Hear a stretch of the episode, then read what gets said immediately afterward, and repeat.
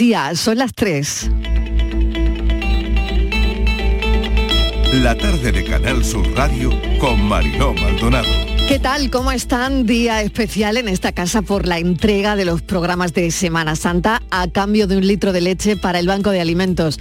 Una tradición que no perdemos para seguir acercándonos a los miles de oyentes. También sabemos hoy a quién libera Jesús el Rico en Málaga, una persona condenada por delitos de tráfico de drogas y una condena de tres años. Otro momento esperado en la Semana Santa de Málaga. Hoy destacamos una historia que va a estar seguro entre las noticias más comentadas del año. Lo primero, alejarnos del salseo para ir a la ley y contarles la historia con todas sus aristas que las tiene. Nos referimos a la maternidad a los 68 años de la actriz Ana Obregón, portada de la revista Hola. En la fotografía de portada se ve a Ana Obregón saliendo de un centro médico en Miami con una bebé en brazos.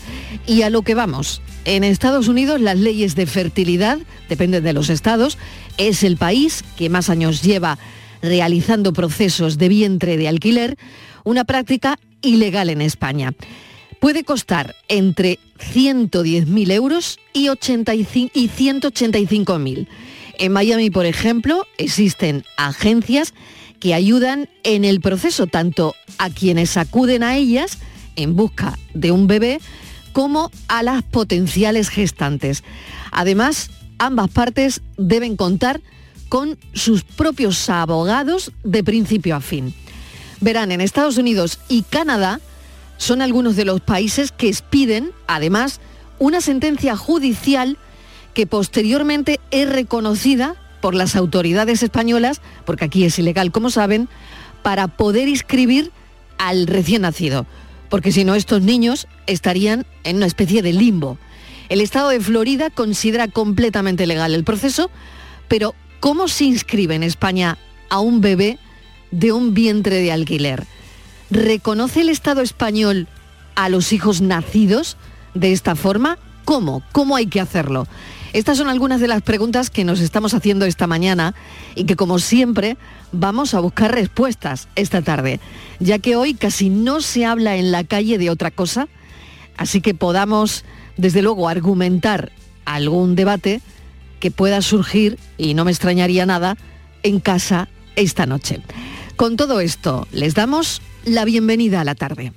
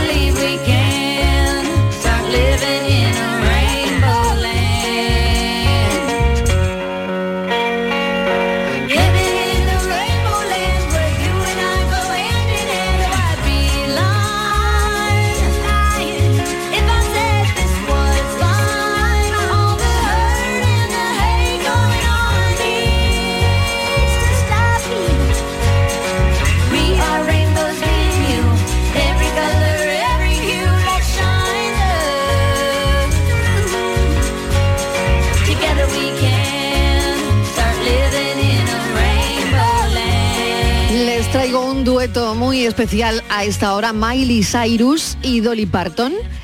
Los alumnos de un instituto de Wisconsin, les cuento por qué les traigo esta canción, tenían preparada la canción que se llama Rainbow Land eh, para el concierto de primavera. Ya saben cómo se mueven estas historias. Los niños preparan una canción y la bailan delante de los familiares, sus padres. Bueno, pues esto es lo que iba a ocurrir en ese instituto de Wisconsin. Pero la semana pasada las autoridades escolares han decidido eliminar la canción de la fiesta y de la selección porque, em, bueno, creen em, que es una canción bastante controvertida.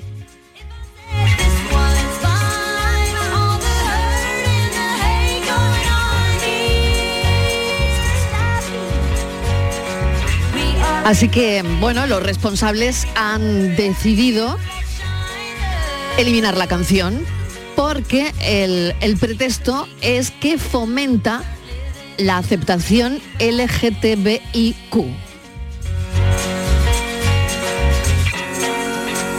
Así que los niños se han quedado sin bailar esta canción del arco iris.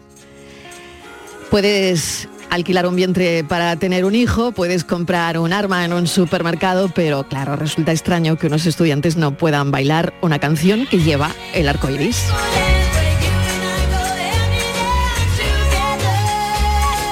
Pero así es la vida.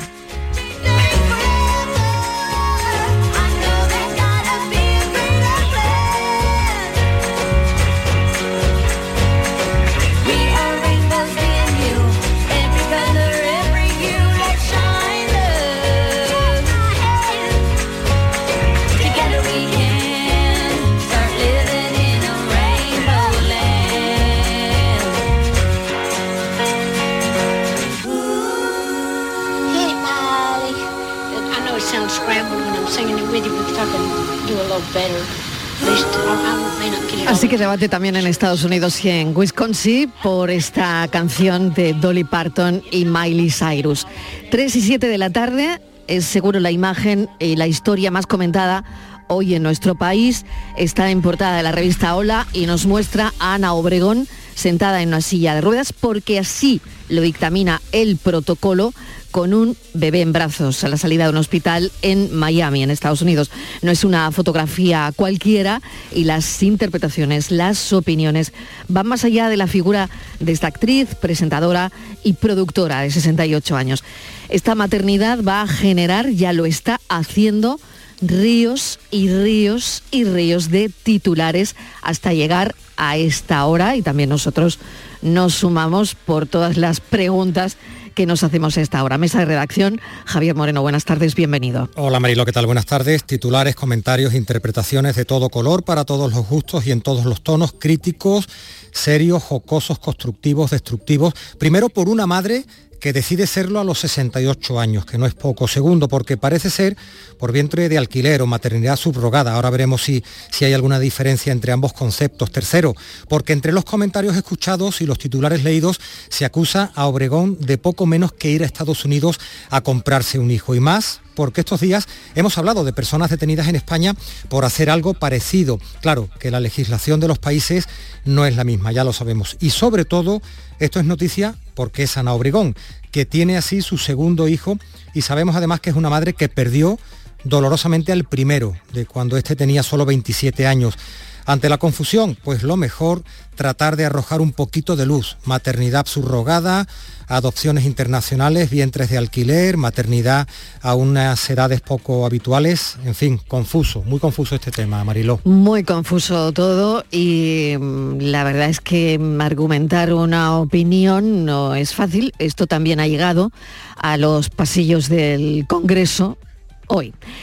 Miguel González es socio del Bufete Universal, Surrogasi de Málaga y Barcelona, al que saludamos. Señor González, bienvenido. Gracias por atender nuestra llamada.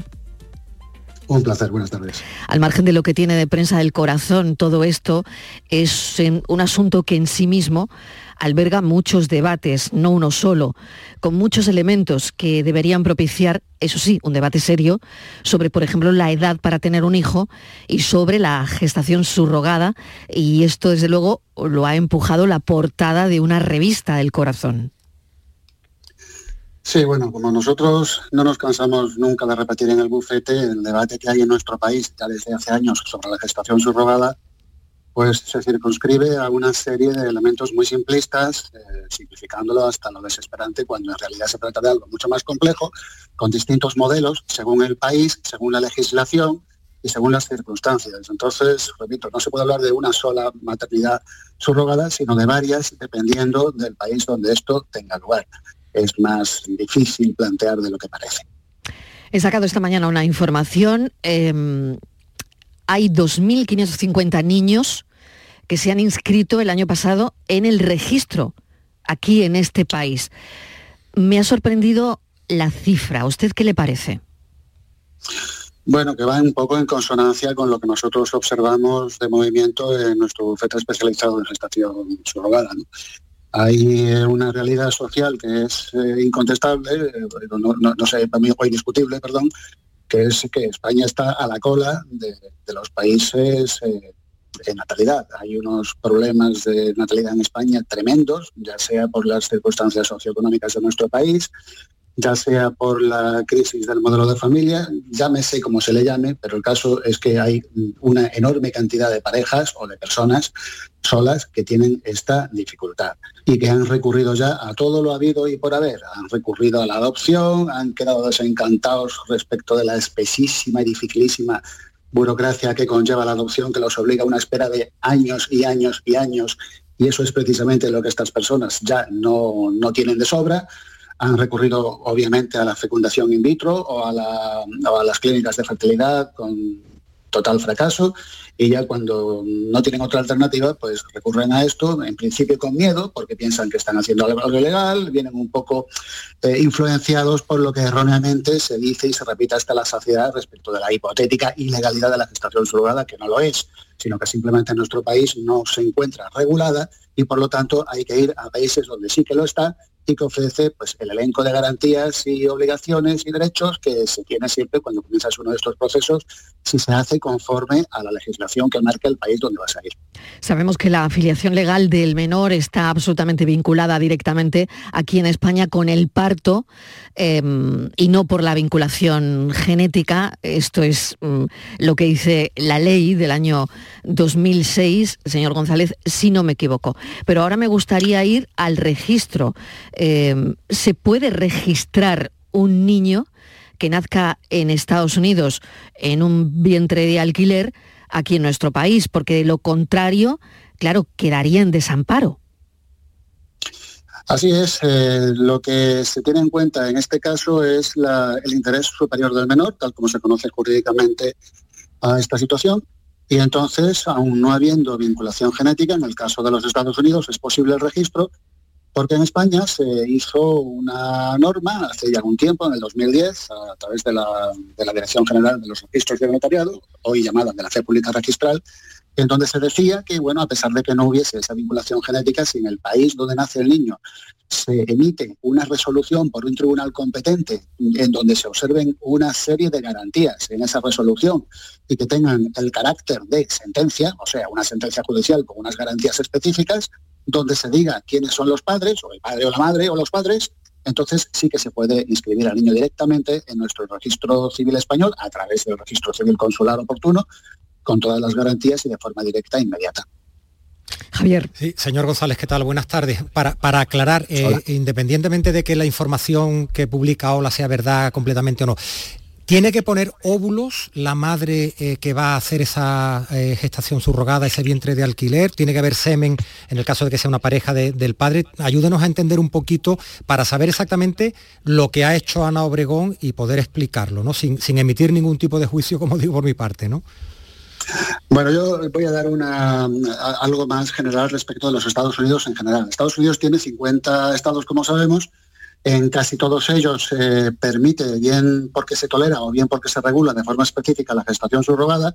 Y como les acabo de decir, la diferencia respecto de los Estados Unidos con, con otros países es que aquí tenemos una sentencia que dice quiénes son los padres. Entonces, esa sentencia es la excepción que contempla nuestro ordenamiento jurídico para poder inscribir a los niños que nazcan por este método directamente, aún sin que haya ni óvulos ni semen. Si no los hay, pero tenemos esa sentencia y por supuesto la sentencia cumple con los requisitos que marca nuestro derecho, entonces podemos inscribir directamente a esos niños. Esa sentencia, por ejemplo, no existe en otros países como Georgia o Ucrania, en donde es el propio derecho sustantivo de cada país donde regula esta afiliación. Ellos reconocen también la afiliación, pero no de esta manera. Sí, había un, problema con, el teléfono. En, eh, Florida, sí, sí, sí, En Florida las madres... Eh, sí, sí, adelante. Perdón, decía, decía que en términos generales eh, esa sentencia es una sentencia que en todos los Estados Unidos, donde en todos los estados de los Estados Unidos donde se permite la gestación surrogada, o bien la tienes eh, una vez que el niño ha llegado al mundo, o bien en el caso de California, que es donde trabajamos nosotros fundamentalmente, la tienes antes de que el niño nazca al mundo. Y es imprescindible que cuente con, esas garantías que decía yo antes. Le iba a preguntar precisamente por el papel de las agencias en España o incluso bufetes de abogados que como el suyo se dedican también a estos procedimientos. ¿no? Por ejemplo, en Florida, las madres gestantes tienen que cumplir una serie de requisitos, tienen que pasar un chequeo de salud física y mental, no pueden tomar alcohol, drogas, deben tener residencia en Estados Unidos, no deben recibir previamente a esto ninguna ayuda del gobierno y la edad tiene que estar entre los 21 y los 40 años y haber dado a luz al menos una vez sin complicaciones. Esto es lo que recoge la ley. En España, si ponemos sobre la mesa las leyes de adopción, se puede adoptar un niño cuando se tiene entre 25 y 45 años como máximo. La diferencia de edad entre padres e hijos debe ser mayor de 16 años hasta un máximo de 40. Por lo tanto, una pensando en esto y en la portada de Lola, a Ana Obregón le habría sido imposible adoptar con 68 años. Bueno, comparar la adopción con la gestación subrogada, yo entiendo que se haga, pero en este caso no cabe comparación posible. La adopción eh, persigue unos fines que puede parecer que sean los mismos que la gestación subrogada, pero el, medio final para conseguir ese fin no, es igual. Ya sabemos todos que hay unas pruebas muy estrictas y rigurosas de idoneidad para los futuros candidatos a ser padres por adopción, estas pruebas no es que no existan en la gestación subrogada, también existen, pero no tienen la misma dinámica ni la misma operativa. Estas pruebas pasan por estudios psicológicos, que son además obligatorios en todos los casos, y mediante esos estudios psicológicos se valora esa, futura idoneidad de los padres. Pero claro, es un procedimiento mucho más ágil, lo cual no quiere decir que tengan menos garantías o que, signifique tampoco eso que las partes queden en una situación de mayor vulnerabilidad, sino que sencillamente es un proceso más ágil para poder darle pues esa, esa marcha al proceso que, requiere muchas personas que, como decía antes, llegan ya a este método pues con muy poquito tiempo y, claro, ya con una edad que se ha sobrepasado ampliamente el límite. El caso de Ana Obregón es un caso un poco peculiar, claro. Nosotros en el bufete, por, por, ética, no tenemos normalmente, bueno, nunca cogemos a nadie que tenga más de 60 años, a no ser que esa persona vaya acompañada de una de otra persona o es una pareja donde uno de ambos sea menor de esa edad. Pero claro, esto lo hacemos porque nos preocupa qué es lo que pueda ser del niño, del futuro hijo que, o hija que esté por nacer, si no hay nadie que vaya a hacerse cargo de él en el supuesto de que esta persona, pues ya por la edad, pues fallezca, ¿no? Claro, Ana Obregón tiene unos medios que no me cabe ninguna duda que son completamente eh, ajenos a, los de la generalidad y no, y no va a tener ninguna dificultad caso de que a ella le pase algo para que esa niña tenga un futuro, ¿no? No me cabe ninguna duda, es un caso especial. También es cierto que cada caso de gestación surrogada es único y hay que valorarlo individualmente. Por lo tanto, esto también tiene que ver con el nivel económico de, la persona que mm, decide tener un hijo a través de un vientre de alquiler, ¿no? Bueno, de entrada hemos dicho lo que cuesta en Estados Unidos, 141.000 euros.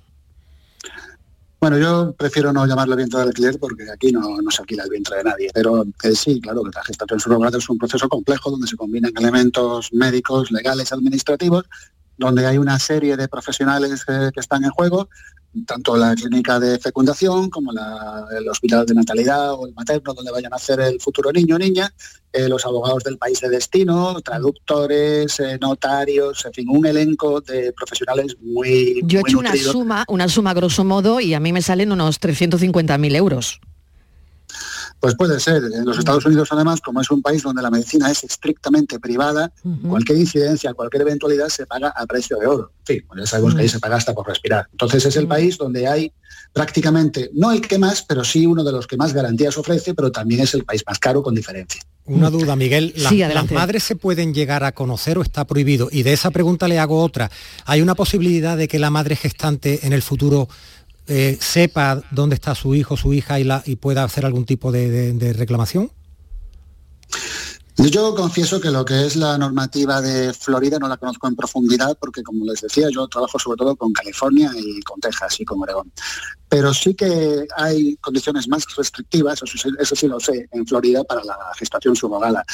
Pero con respecto a la posibilidad de que haya esa comunicación entre la chica que va a dar a luz y los padres intencionales, o en este caso la madre intencional, no, no solamente suele haberla, sino que nosotros, y bueno, igual que nosotros el resto de bufetes y de agencias, pues eh, intentamos que así sea, porque una relación más fluida ayuda al proceso a que cada cual tome conciencia de la importancia del papel que tiene cada uno y hace que las cosas pues, funcionen mejor. Y eso sucede tanto durante el propio proceso como también después del proceso. Vamos, nosotros es muy habitual observar cómo años después de que ha finalizado el proceso, pues sigue habiendo contacto con las eh, chicas que gestaron al, al, bebé de los padres actuales, se las invita un verano a pasar un par de semanas en casa. Ahora, por ejemplo, con lo de Ucrania ha sido una cantidad mm. enorme de personas que se han solidarizado con sus antiguas gestantes y las han tenido en sus mm. casas, etcétera. Vamos, hay un mm. factor humano muy importante. Quería hablarle precisamente de eso porque entre las cosas que hemos ido descubriendo esta mañana, una de ellas nos ha sorprendido la cifra de los niños inscritos, 2.550. Em, y me ha sorprendido también, eh, bueno, pues Ucrania, que ha aparecido con cientos de agencias y que la guerra también ha desvelado riesgos ¿no? de maternidad subrogada eh, se vio muy afectada, la maternidad subrogada ahí precisamente por la guerra, pero parecía que en Europa, por la legislación, era el lugar idóneo y principal de otras zonas de Europa donde iba la gente a Ucrania a por un bebé. En realidad, y como habíamos comentado antes respecto del tema de la sentencia, en Europa el país idóneo para, cualquier eh, futura madre o pareja heterosexual o pareja también de chicas que quieran ser madres es Grecia, porque en Grecia también tenemos una sentencia que al igual que en Estados Unidos, de hecho, es en sí una autorización para comenzar el proceso. O sea, la propia autorización que tú solicitas a un tribunal griego para comenzar el proceso, si cumples con la ley griega para ello, es muy importante tenerlo en cuenta, es también la sentencia futura con la cual se pueden inscribir a los bebés que vayan a hacer así en el registro civil consular. Al margen de Grecia, dentro de Europa, pues sabemos que hay otros países, pero el modelo de gestación subrogada no, no es posible aplicarlo, bien porque es solamente para nacionales, o bien porque en estos momentos se halla en fase de stand-by, como puede ser prácticamente en Portugal, pero al margen de, estos países dentro de la Unión Europea, pues eh, fuera de ella tenemos efectivamente a Ucrania y a Georgia. Ucrania ha sido un país estrella en gestación subrogada por su, por su legislación, que es una legislación muy garantista para todas las partes, en contra de lo que la gente suele creer, la gestante tiene que ser milimétrica y perfectamente informada por vía notarial en presencia de un notario, que suele ser por una notaria, perfectamente de lo que va a hacer, tiene una serie de derechos y garantías, eh, puede por supuesto arrepentirse de un montón de cosas, tiene que tener unos requisitos socioeconómicos específicos, no es ni mucho menos una mujer al borde de la indigencia como erróneamente también se cree, porque eso además la convertiría en una persona inestable y, nadie quiere a personas inestables en un proceso tan delicado como este.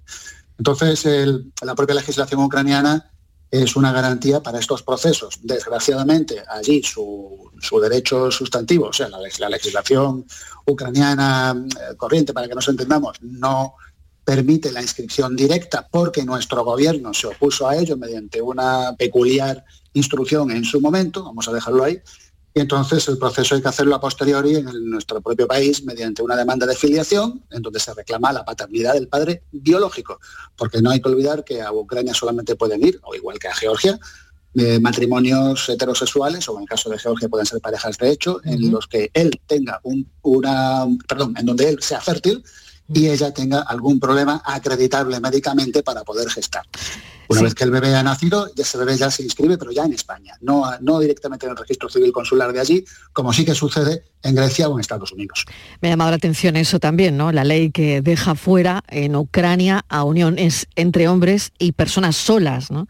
Eh, al final eh, el requisito principal es ser heterosexual. Sí, en Ucrania ya hubo este debate hace muchísimo tiempo. Esto en Ucrania se lleva haciendo desde hace unos 15 años. Ya pasaron por esto mismo que estamos pasando aquí ahora, al igual que sucede en España.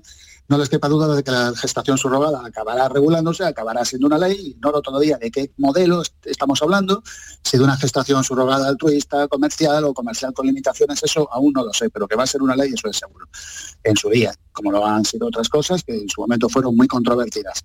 Eh, pero eh, este debate en Ucrania se materializó mediante una serie de estudios, mediante una serie de informes y mediante una serie de, pactos entre los distintos partidos en aquel momento que, que, favorecieron su aprobación parlamentaria.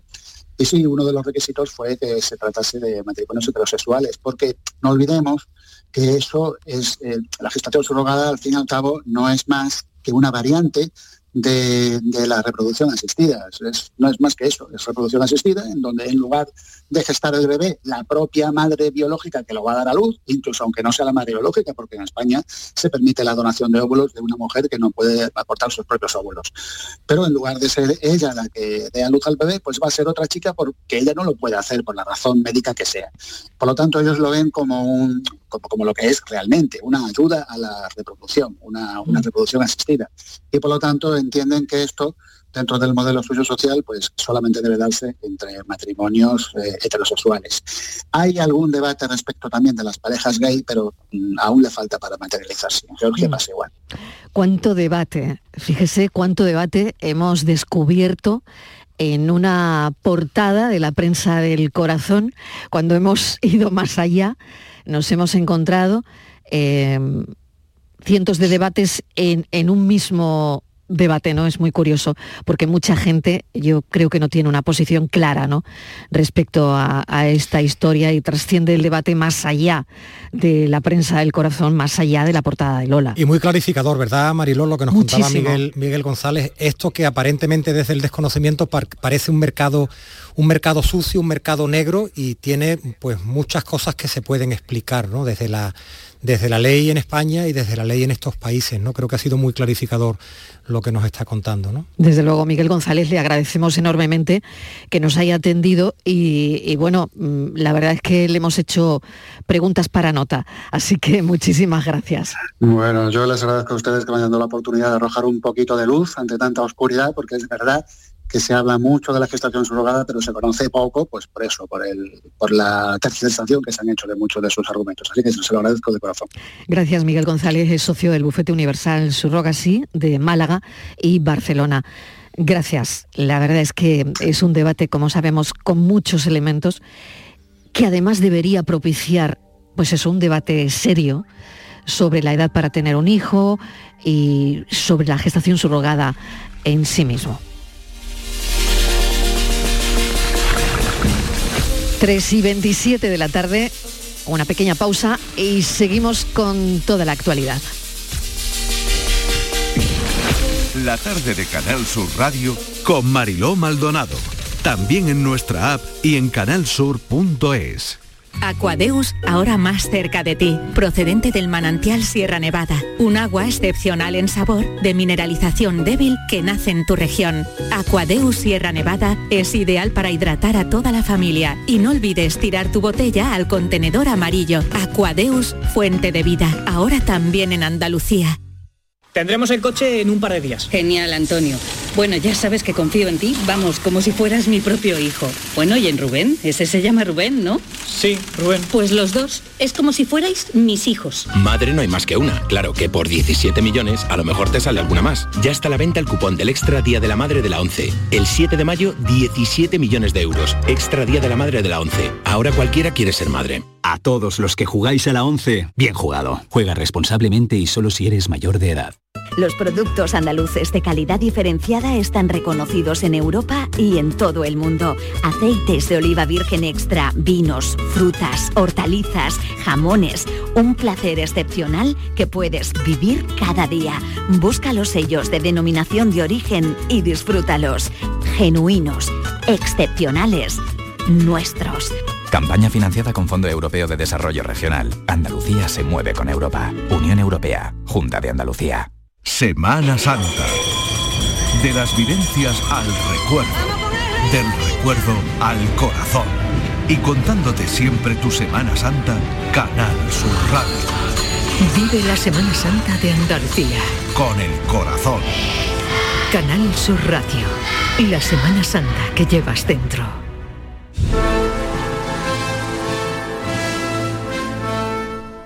La tarde de Canal Sur Radio con Mariló Maldonado. Casi, casi las tres y media de la tarde. Gracias por estar en la antena de Canal Sur Radio compartiendo este tiempo de actualidad con la tarde. Día especial en esta casa por la entrega de los programas de Semana Santa a cambio de un litro de leche para el Banco de Alimentos miércoles de pasión, miércoles de tradición, un día de reencuentro con un clásico, los programas de mano de la Semana Santa que desde hoy recogen aquí los oyentes en nuestros centros de producción.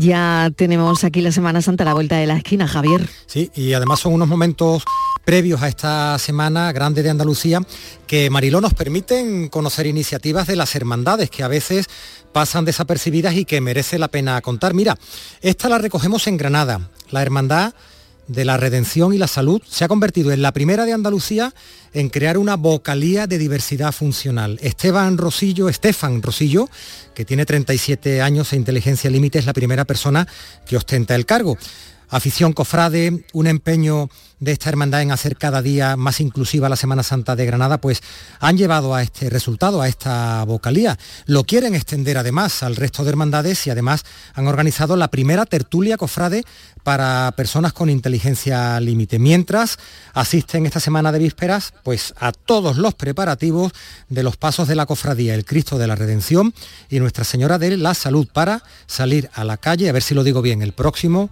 Jueves Santo. Vamos a conocer a Estefan Rosillo. Estefan, buenos días, bienvenido, buenas tardes, ¿qué tal? Buena. ¿Cómo estás? Bien. ¿Estás contento?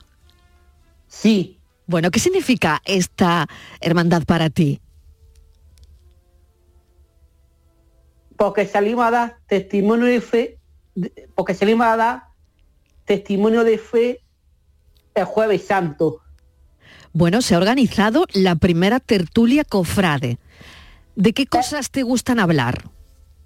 Eh, eh, eh, el, viernes 31 de marzo a las 6 de la tarde en la Asociación Inteligencia Límite, la calle Siri, número 4 de Granada, se va a crear la primera tertulia con personas con inteligencia límite, mi asociación, y, y modera la hermandad trabajo redención y, y el cautivo. ¿Y Estefan te hace ilusión? Sí. ¿Mucha? Sí. Bueno. Vamos a presentar también, no te marches, Estefan, a Alberto Cuerva, que es hermano mayor de la Hermandad Redención y Salud de Granada. Bienvenido, Alberto. Buenas tardes, muchas gracias. Bueno, queríamos conocer a Estefan porque, bueno, yo creo que le hace ilusión y a los demás nos hace ilusión una Semana Santa inclusiva. Y esto es importante, que se den este tipo de pasos.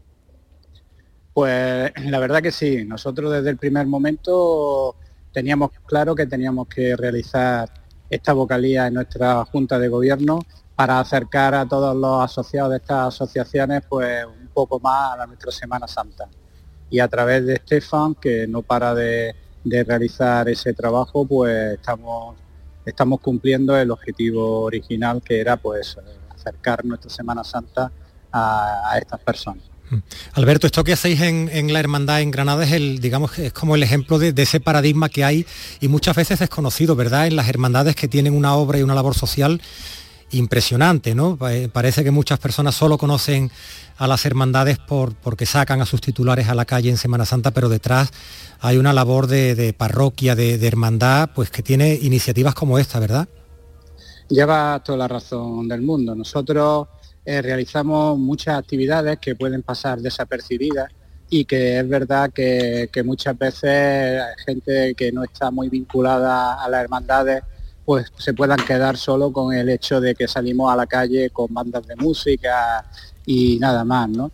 Pero, por ejemplo, nosotros en concreto, por ejemplo, esta mañana pues hemos recibido un grupo de niños TEA, ¿no? Con autismo que han visitado nuestras capillas, han podido y han tenido la oportunidad de ver a nuestros titulares junto a sus monitores.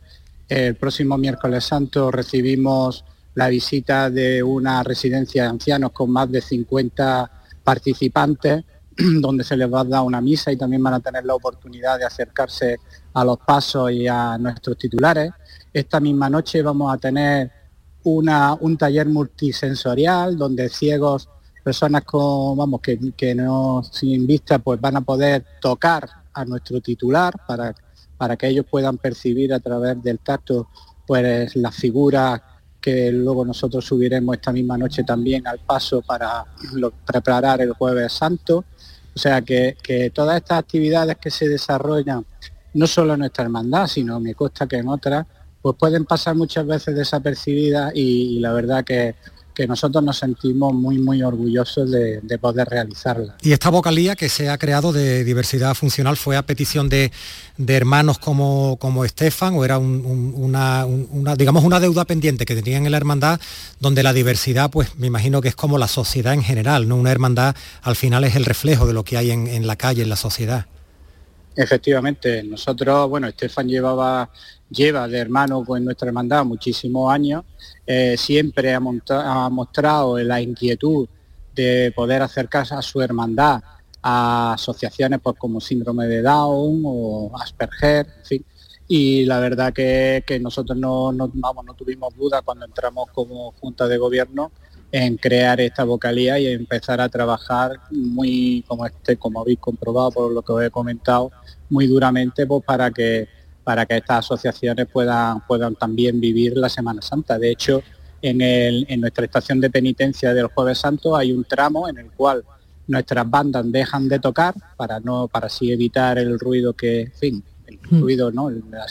para que estas personas, por ejemplo, con autismo, ¿no? en las que son muy sensibles ¿no? ante los mm. ruidos, pues puedan acercarse a los pasos, ver a nuestros titulares, puedan también sentir pues lo que nuestros titulares y nuestros pasos pues transmiten cuando van cuando realizamos la estación de penitencia, con lo cual ya esa experiencia que también la realizamos el año pasado, pues te vuelvo a decir, para nosotros pues es muy importante, vamos, es muy importante.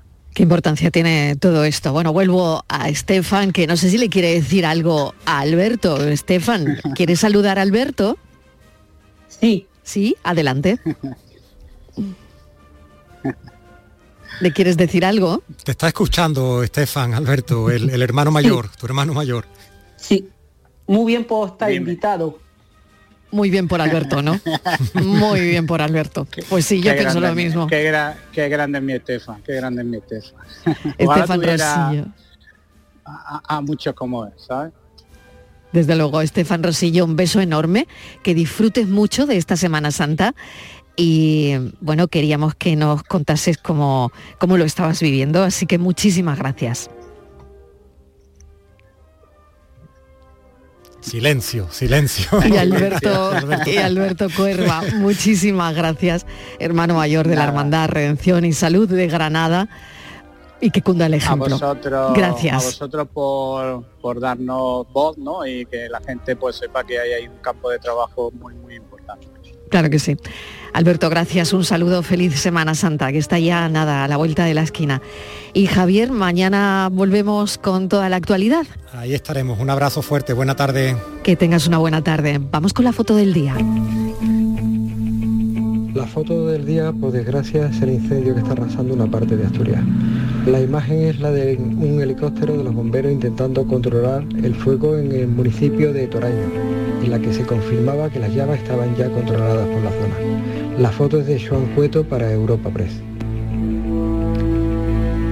Es increíble. Asturias, Castellón, eh, no hemos llegado todavía a Semana Santa y los incendios vuelven a copar los titulares informativos en este país. Es verdad que se trata de una situación anómala, marzo, finales de marzo, anómala que no inédita, y esperemos que esto no se vaya normalizando, esperemos que no. ¿De quién es la foto, Francis Gómez? ¿Qué tal? Buenas tardes, Mariló. En efecto, está empezando demasiado pronto la temporada que no debería empezar nunca de incendios. Bueno, la imagen la ha seleccionado para, para la tarde Manuel Olmedo. Manuel es la tercera generación de fotoperiodistas. En su familia llevan ya más de 100 años contando la, la actualidad en imágenes. Es un fotógrafo con una larga trayectoria en medios gráficos, desde el diario La Razón de Andalucía, El Correo de Andalucía, Diario de Sevilla, Radio Televisión Española, El Economista, entre otros. Aunque también ha trabajado en instituciones públicas, en agencias dependientes de la Junta de Andalucía o el Ayuntamiento de Sevilla.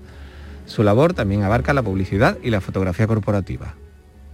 Fotoperiodistas que buscan en la tarde su imagen del día. La tarde de Canal Sur Radio con Mariló Maldonado. También en nuestra app y en canalsur.es.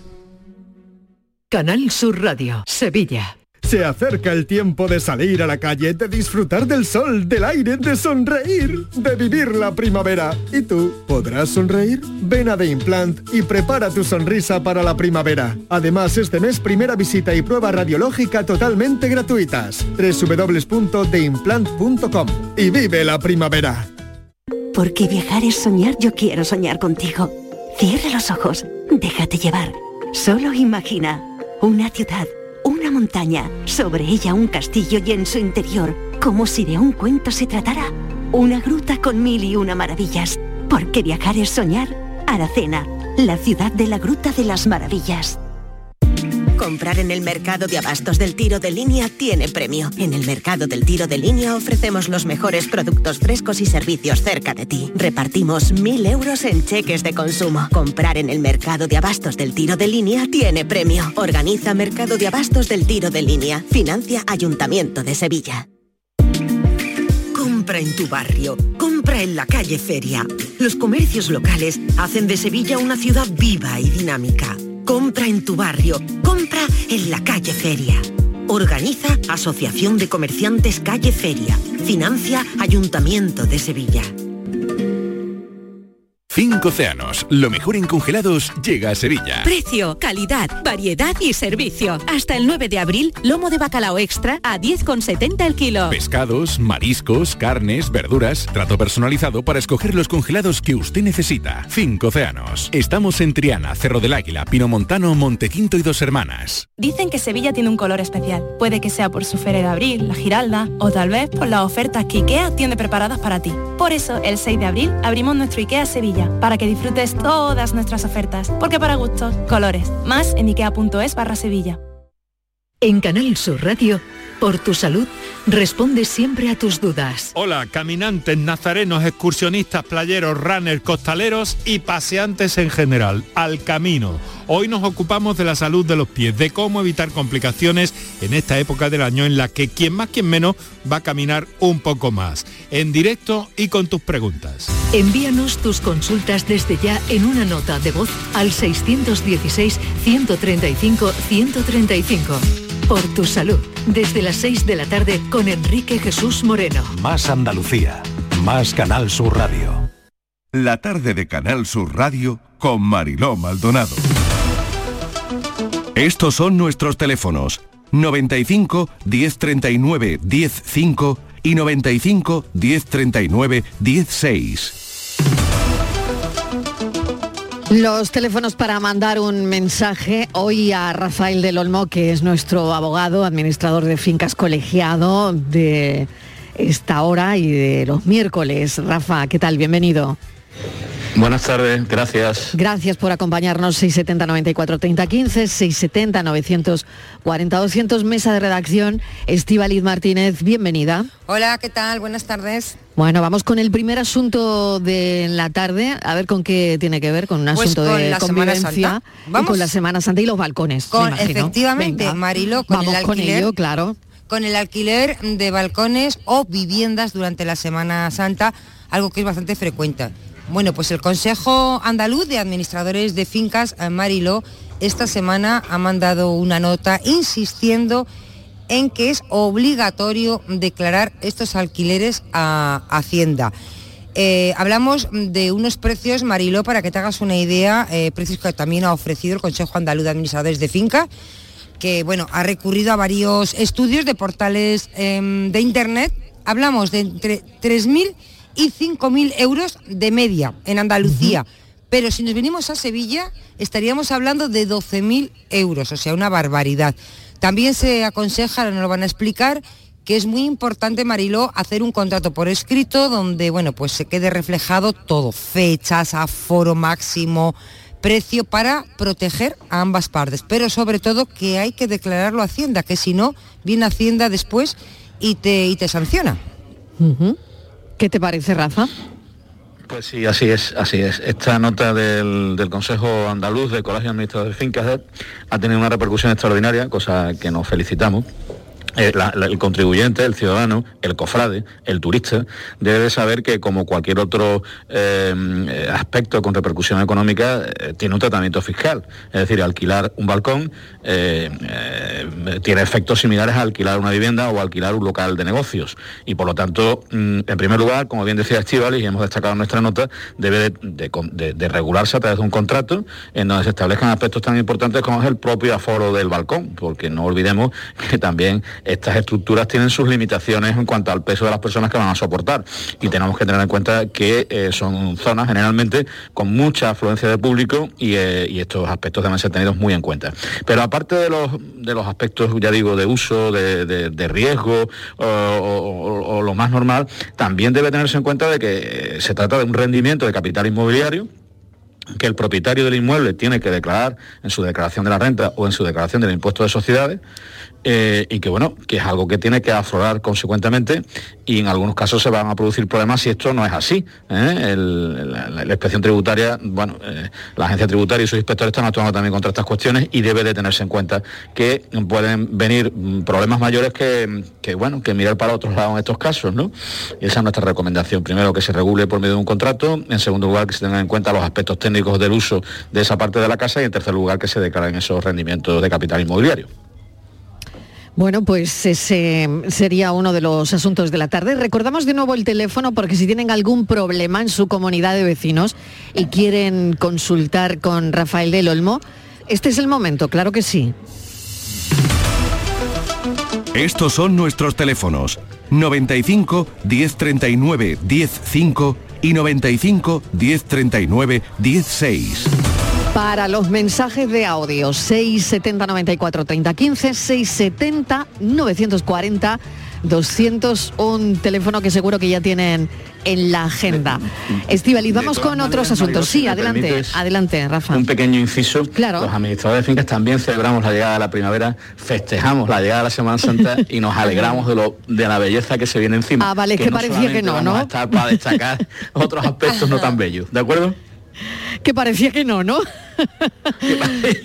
vale, vale. Es que cuando he terminado de hablar digo, Dios mío, qué aspecto más triste y más siniestro. No, no, no. No, hombre, no. Celebramos la primavera, la Semana Santa y como creyente además también celebro la pasión y muerte de nuestro Señor Hombre, Jesucristo. claro que sí, Así que no hay, no hay ningún problema. No habíamos pensado, lo, lo que pasa que es normal, oye, que las cosas hay que ponerlas en su sitio, ¿no? Bueno, David de Almería está el teléfono. David, ¿qué tal? Bienvenido. Buenas tardes a todos. ¿Cómo estamos? Adelante, adelante. Es una pregunta muy rápida. Venga. Eh, tenemos una salida de emergencia de la cochera en el edificio, en un residencial, Sí. y la hemos, vamos, la se ha aprobado en junta sacar la puerta a ras de la fachada. Porque esa puerta tenía un hueco donde siempre se sentaban a molestar pues ciertas personas. Mm. Claro. Se ha aprobado en Junta en sacarlo, se ha ejecutado la obra sin permiso del presidente ni, ni de ningún vocal, lo ha hecho Ya. la administradora.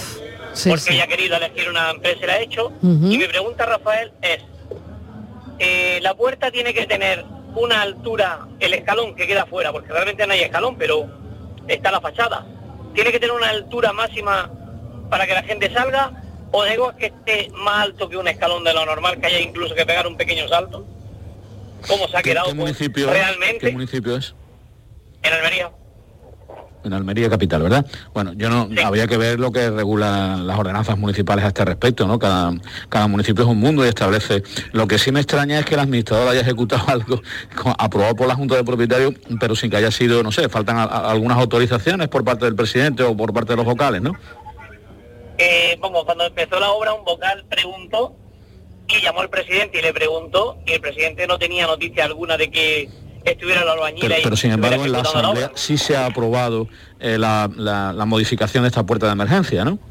Sí, eso se ha aprobado, pero claro, había que ver los presupuestos. Aquí no se ha visto ningún presupuesto. Ya, la administradora ya, ha llegado, ya, ha ya, cambiado. entiendo, entiendo. De hecho, la puerta la han tenido que cambiar de sitio dos veces porque no lo hacían bien, porque seguían Sí. dejando un Mm. escalón para que la gente se sentara. Pero claro, es que ahora no han dejado el escalón, pero han dejado una altura que cualquier persona eh, no puede entrar y salir normalmente. Mire, yo no, no tengo ahora mismo capacidad para decirle si el escalón tiene que ser más alto o más bajo, no soy técnico, en segundo lugar es el ayuntamiento eh, con sus ordenanzas municipales las que tiene que de alguna manera determinar esto, pero lo que sí tengo muy claro es una cosa que además le va a servir de respuesta, no es por eludir el detalle concreto. Estas cosas tienen que ser supervisadas por un técnico, eh, no solamente aprobadas por la Junta de Propietarios, sino supervisadas por un técnico que presente un proyecto ante el ayuntamiento, porque en realidad se están modificando la fachada, es una cosa muy seria, ¿no? Y más si afecta a elementos de seguridad como los que usted me está citando. Y seguro que el técnico, cuando va a llegar, o a través de la declaración responsable, o a través de la presentación del propio proyecto, va a contrastar con el municipio, con el ayuntamiento, con la Agencia Municipal de Urbanismo, si eh, lo que se está haciendo es conforme a norma o no es conforme a norma. Eso es como yo actuaría. ¿eh? Permítame que no le diga, que no le conteste, porque ya no puedo entrar en ese detalle, si el escalón tiene o no la altura, si es suprimible o no suprimible, etcétera, etcétera, etcétera. Pero el Consejo General tiene que ser que estas cosas tienen que ser supervisadas por un técnico competente que lo gestione ante las autoridades municipales eh, que tengan que manifestarse al respecto. ¿De acuerdo? De acuerdo, David, muchísimas gracias. Venga, pues voy con Daniel de Cádiz, que Daniel de Cádiz ha llamado a este teléfono que suena. Estos son nuestros teléfonos 95 1039 105 y 95 1039 16. Vamos con Daniel de Cádiz y Daniel, si tienes la radio muy alta, bájala un poquito, porque me da la impresión que nos vamos a escuchar a través de, de la radio. Daniel, ¿qué tal? Bienvenido. Buenas tardes. Adelante. Ah, es que estás con el manos libre. Vale, vale, sin problema. Vamos a poner toda nuestra atención en lo que nos cuentes. Pues una pregunta simple también. Mire, eh, el año pasado, bueno, eh, mi madre, la titular de media vivienda junto a mí, que ya se ha pagado, pero me, eh, hemos hecho una donación y mi pregunta es, ¿cómo tengo que hacer la declaración este año? Ajá. Vale, muy bien. Bueno, no, no, no lo sé, Rafa, ¿tú puedes con esto? Yo, yo tampoco, porque mi especialidad no es el derecho fiscal. Si, si la, en fin, la declaración de la renta, el- el- la vivienda en sí tiene pocos efectos, si mal no recuerdo. Es más en, si hay alquileres, pero si la, en la Mm. tenencia de la, de la vivienda en sí creo que no tenía ninguna repercusión el ser propietario. Pero bueno, a mí no me gusta hablar de lo que no sé y yo de derecho fiscal no sé absolutamente nada. Bueno, claro. pues emplazamos... es- sí. Muchísimas gracias y que os sigo todas las tardes. Daniel, gracias, pero bueno, pues que... Lamento más todavía no haberle podido Sí. contestar si usted no sigue todas las tardes porque es una pena no haberle podido decir algo. Daniel, no pasa eh, nada, que nos vamos a poner en contacto con nuestro asesor fiscal y esta bien. pregunta la resolvemos, ¿vale? Te llamamos para te llamamos para resolverla. Eh, le digo a mis compañeros de producción que se queden con el teléfono de Daniel para llamar a nuestro asesor fiscal y poder así resolver esta cuestión. Daniel, gracias. Llamaremos a Rubén Candela. Muchas gracias, Bueno, Daniel, María José gracias. de Córdoba está el teléfono ahora. María José, ¿qué tal? Hola, buenas tardes. ¿Cómo estamos? Pues estupendamente. ¿Cómo está calor en Córdoba ya?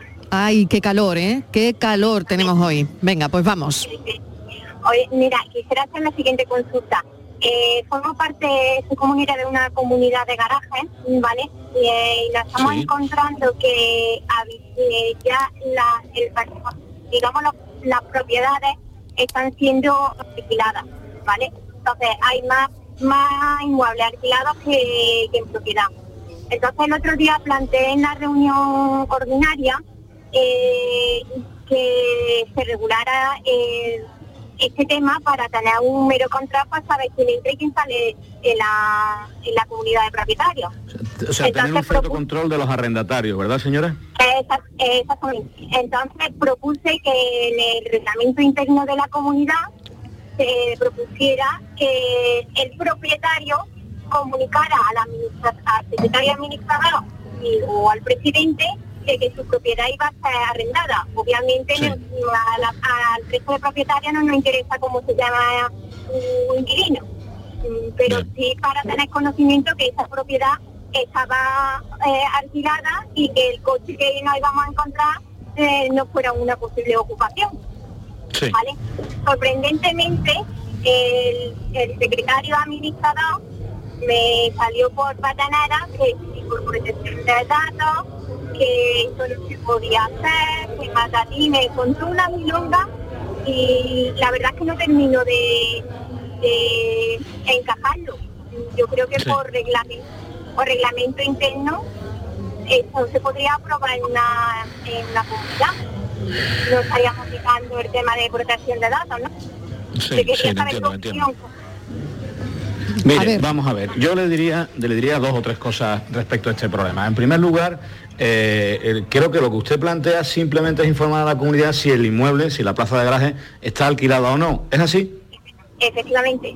Bien, eso no es ningún dato de carácter personal y por lo tanto no está bajo el ámbito de la, de la legislación en materia de protección de datos. El hecho de informar que la plaza está alquilada, yo entiendo que no hay ningún dato personal. Un dato personal es el nombre, el apellido, la dirección, la cuenta de correo electrónico o la cuenta, de- o la cuenta bancaria. Por lo tanto, yo creo que eso sí se podría censar, ¿eh?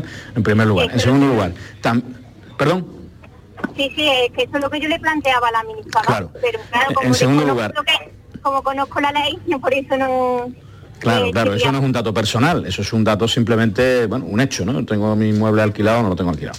Pero también es verdad, también es verdad que eh, no hay ningún precepto legal que apoye el que el propietario tenga que informar a la comunidad de que tiene su mueble alquilado. Es decir, esto tendría que ser objeto de un acuerdo entre las partes, que yo no veo ningún problema legal para llegar a él, porque ya digo, no hay datos de carácter personal, pero que también es verdad que no existe ninguna obligación preestablecida en la en materia de, propiedad horizontal o incluso en materia de arrendamientos urbanos para que el propietario tenga que informar a la comunidad del hecho de su arrendamiento. ¿eh?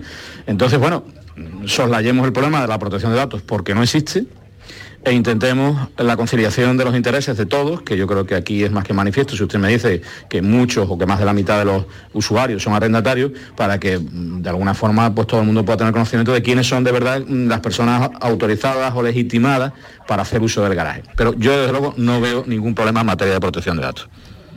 Vale. Muy bien.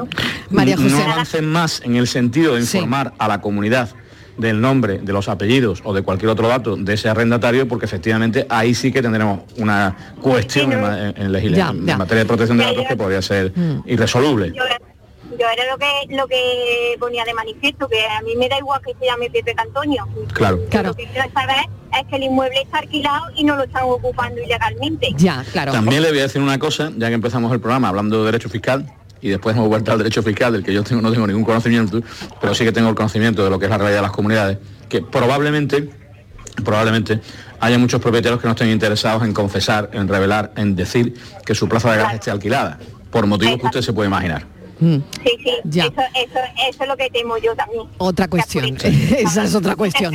Es bueno, otra María cuestión. José, muchísimas gracias. Me, quedan alegal, cuatro alegal. minutos y tengo la llamada de Patricia de Algeciras. A ver cómo lo hacemos. Patricia, ¿qué tal? Bienvenida.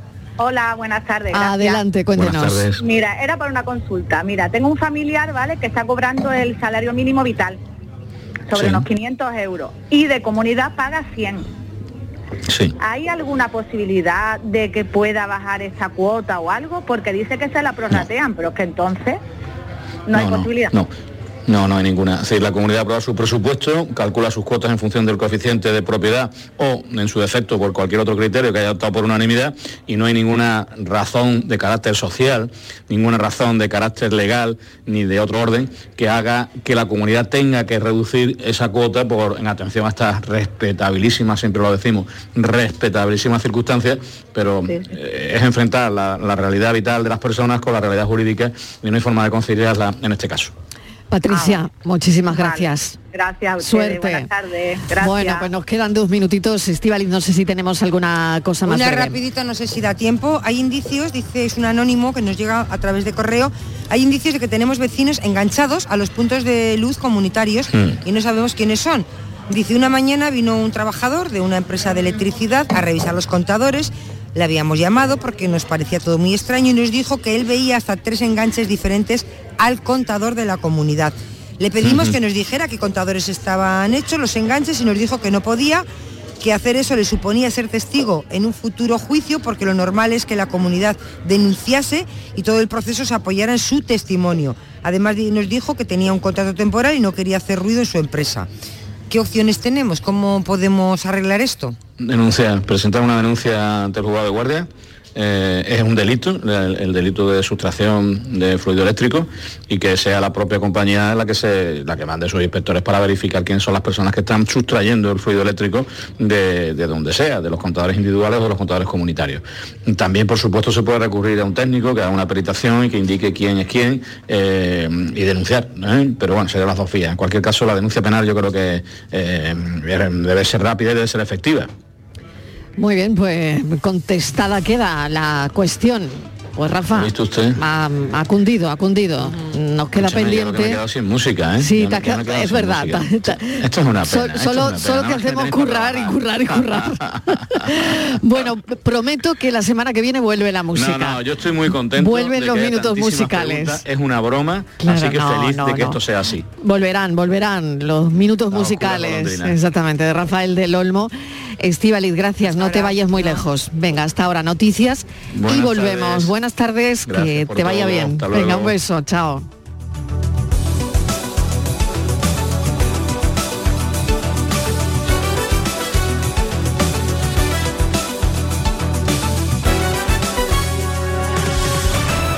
La tarde de Canal Sur Radio con Mariló Maldonado.